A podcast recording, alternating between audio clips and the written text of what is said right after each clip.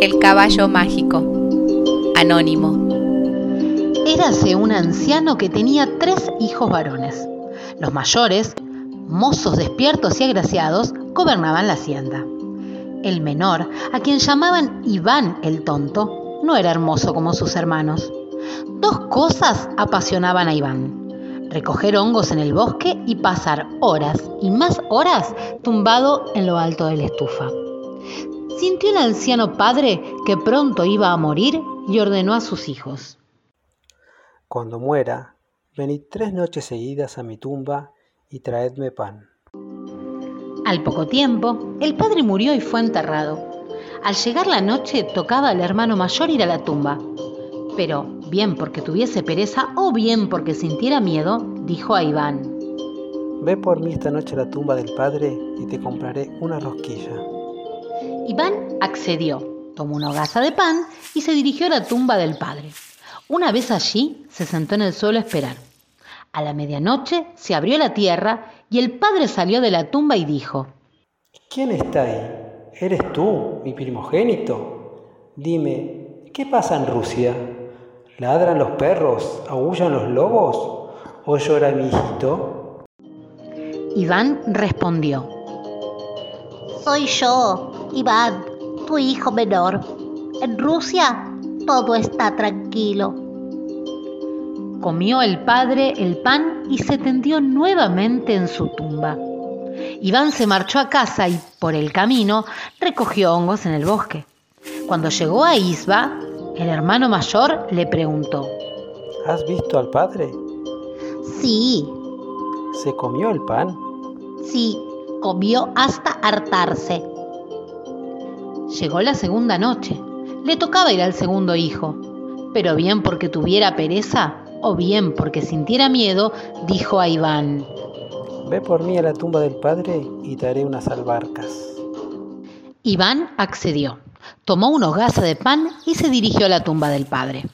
Una vez allí, se sentó y se puso a esperar. A medianoche, se abrió la tierra. El padre se levantó de la fosa y preguntó, ¿Quién está ahí? ¿Eres tú, mi segundo hijo? Dime, ¿qué pasa en Rusia? ¿Ladran los perros? ¿Aullan los lobos? ¿O llora mi hijito?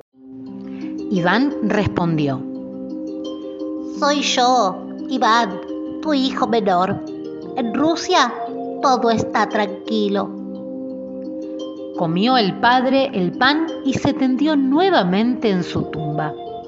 Iván se marchó a casa y por el camino recogió hongos en el bosque. Cuando llegó a Isba, el hermano mayor le preguntó, ¿Ha comido pan nuestro padre? Sí, comió hasta hartarse. A la tercera noche le tocaba ir a Iván y éste dijo a sus hermanos, He ido ya dos noches a la tumba del padre. Hoy id vosotros y así yo podré descansar. Los hermanos le respondieron, ¿Pero qué dices, Iván? Tú ya conoces cómo es aquello. Mejor será que vayas tú también esta vez. Iván accedió, tomó una hogaza y se marchó. A medianoche se abrió la tierra y el padre salió de la fosa. ¿Quién hay ahí? ¿Eres tú, Iván, mi Benjamín? Dime, ¿qué pasa en Rusia? ¿Ladran los perros? ¿Aullan los lobos? ¿O llora mi hijito? Iván respondió, Soy yo, tu hijo Iván. En Rusia todo está tranquilo. el padre comió el pan y dijo, Eres el único que ha cumplido mi última voluntad. No tuviste miedo de venir a mi tumba tres noches seguidas. Tómate fresno, sal a mitad del campo y grita. Caballo morcillo, caballo tordillo, caballo hechizado, hermoso alazán, detente a mi lado, bello rubicán. Acudirá un caballo, métete por su oreja derecha, sal por la izquierda, y te transformarás en un apuesto mozo como hay pocos. Luego, salta al lomo del caballo y cabalga. Tomó Iván el freno que le tendía su padre, le dio las gracias y se marchó a casa. Por el camino, como siempre, recogió hongos en el bosque. Cuando llegó a la isba, los hermanos le preguntaron, ¿Has visto a nuestro padre? Sí, ¿Ha comido pan? ha comido hasta hartarse y ha dicho que no volvamos más. A los pocos días, un heraldo del zar anunció que todos los jóvenes solteros acudieran a palacio. La hija del zar, la zarevna Belleza sin par, había mandado construir un palacete con 12 columnas. Asomada a la ventana, en lo más alto del palacete, esperaría ver quién era capaz de saltar montado en su caballo hasta lograr besar sus labios de miel. A ese jinete, cualquiera que fuese su condición, el zar daría por esposa a su hija, la zarevna Belleza sin par, y de dote la mitad de su reino. Al enterarse de todo aquello, los hermanos de Iván resolvieron probar suerte. Echaron pienso a sus hermosos corceles, los sacaron de la cuadra, se pusieron sus mejores ropas y peinaron sus rizos con esmero. Iván, tendido sobre la estufa, le dijo, Hermanos, llevadme con vosotros a probar suerte. Cállate, tonto. Vete al bosque a recoger hongos y no quieras hacer reír a la gente. Montaron los hermanos mayores sus hermosos corceles, se ladearon bizarramente los gorros y entre gritos y silbidos partieron al galope, dejando tras de sí un reguero de polvo. Iván tomó el freno que le había entregado su padre, salió al campo y gritó. Caballo morocillo, caballo tordillo, caballo hechizado, hermoso alazán, detente a mi lado, bello rubicán. Como por arte de birbiloque, apareció un caballo al galope. Sus cascos hacían temblar la tierra, sus hollares despedían llamas y sus orejas penachos de humo. Se detuvo el caballo en seco y preguntó con profunda voz. ¿Qué mandas, señor mío? Iván acarició al caballo, le puso el freno, se metió por su oreja derecha y salió por la izquierda, convertido en un mozo tan apuesto que ni en los cuentos se encuentra uno igual. Montó Iván su caballo y se dirigió al palacio del rey. Galopaba el caballo, la tierra retemblaba bajo sus cascos, los montes y los valles desaparecían bajo su cola y los troncos y tocones pasaban a gran velocidad por entre sus patas. Llegó Iván al palacio y vio allí una multitud. En lo más alto de un hermoso palacete con doce columnas se hallaba la zarevna Belleza sin par, asomada a la ventana. Salió el zar a la entrada de su mansión y dijo, Al valiente que salte con su caballo hasta la ventana y bese a mi hija en sus labios de miel, se la daré por esposa, y la mitad de mi reino será la dote.